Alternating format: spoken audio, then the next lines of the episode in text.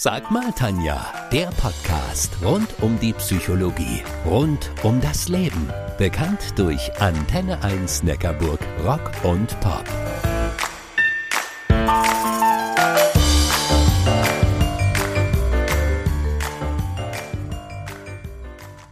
Künstlerische Tätigkeiten wie das Gestalten von Bildern können eine heilende Wirkung haben.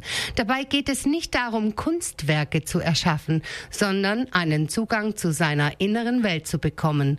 Mein heutiger Talkgast ist Claudia Sistek. Sie ist leiborientierte Kunsttherapeutin und hat ein Atelier in Rosenfeld im Zollern-Albkreis.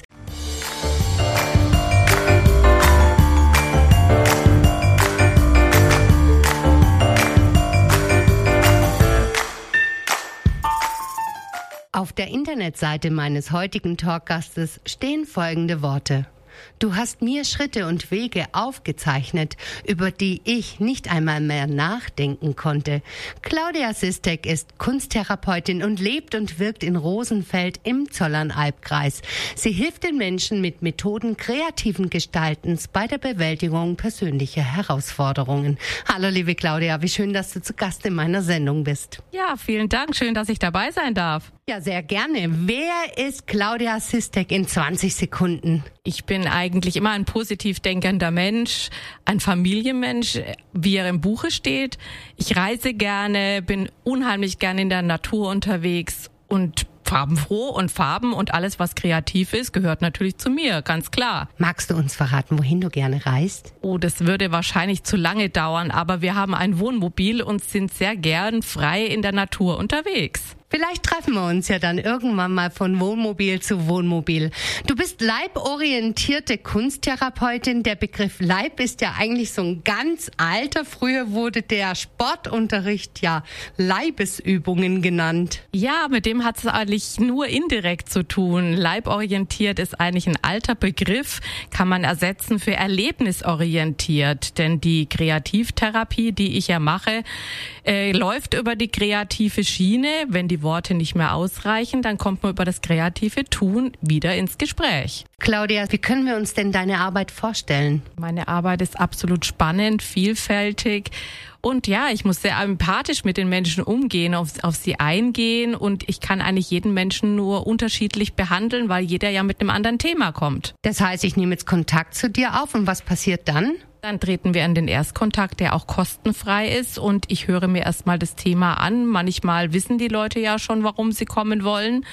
Und wenn es nicht um ein bestimmtes Thema geht, weil sie sich einfach unwohl fühlen, dann tasten wir uns so langsam vor mit niedrigschwelligen Methoden zum Beispiel. Das heißt, du setzt mich jetzt an einen Tisch und wir malen miteinander. Nicht unbedingt miteinander, ich gebe dir eine kreative Aufgabe. Und das ist dann malen oder kann das auch was anderes sein? Kann auch was anderes sein. Ich arbeite mit Sand, mit äh, Papier, mit Ton, mit natürlich malen, mit alle schönen verschiedenen Farben, Acrylfarben, Ölkreide, Pastellkreide, alles was eigentlich so im Haushalt durch die Gegend schweift. Okay, das heißt, ich bekomme Zugang auch zu meinem inneren Kind, oder? Ja, früher oder später. Der eine früher, der andere später. Und wie sieht's mit den Kosten aus? Wer trägt denn das? Du hast gerade darauf angesprochen, das Erstgespräch ist kostenlos.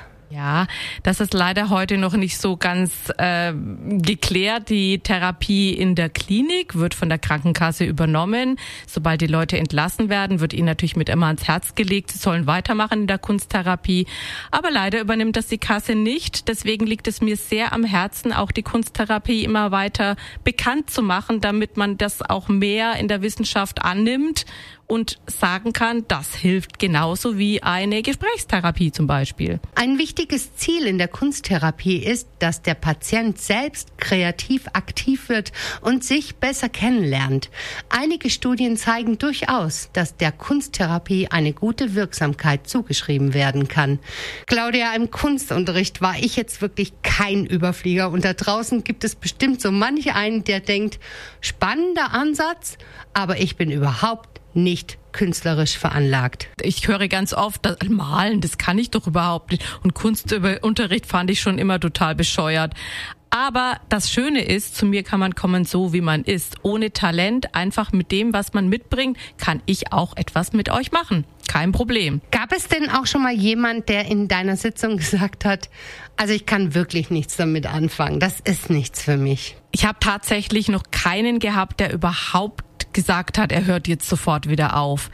Ich gebe Ihnen immer die Möglichkeit, komm, lass uns mal so vier, fünf Sitzungen machen, ausprobieren, dann kannst du gucken, ob du vielleicht doch noch irgendwie ne, offen dafür bist und reinkommst in das Thema aber auch ich kann sagen, du, ich glaube, mit uns hat's keinen Sinn. Ah, das finde ich gut. Das ist aber dann auf der Beziehungsebene ein Thema, oder? Ganz genau, aber es ist natürlich trotzdem wichtig, weil man ja einen roten Faden oder einen Beziehungsfaden zueinander haben kann. Nur dann funktioniert so eine Art Therapie.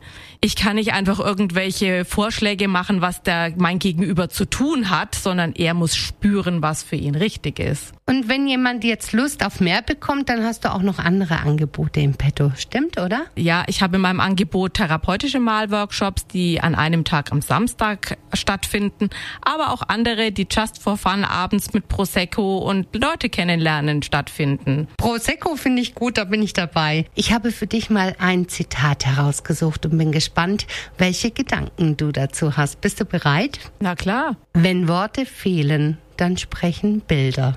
Ja, das ist eigentlich genau die Beschreibung von der Kunsttherapie.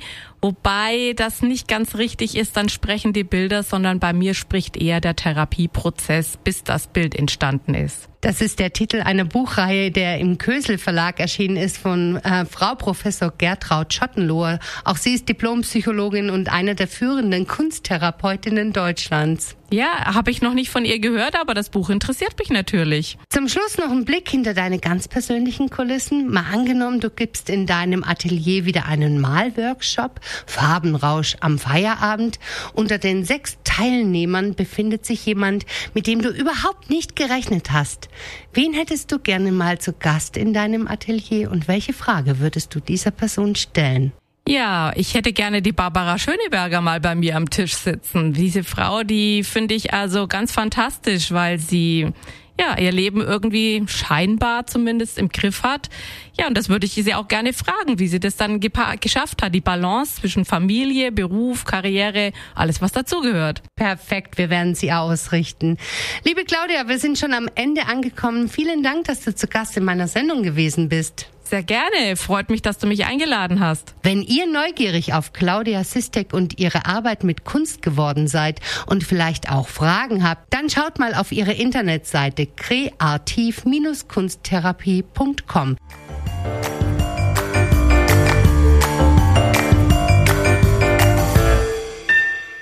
Das war Sag mal Tanja, der Podcast rund um die Psychologie, rund um das Leben.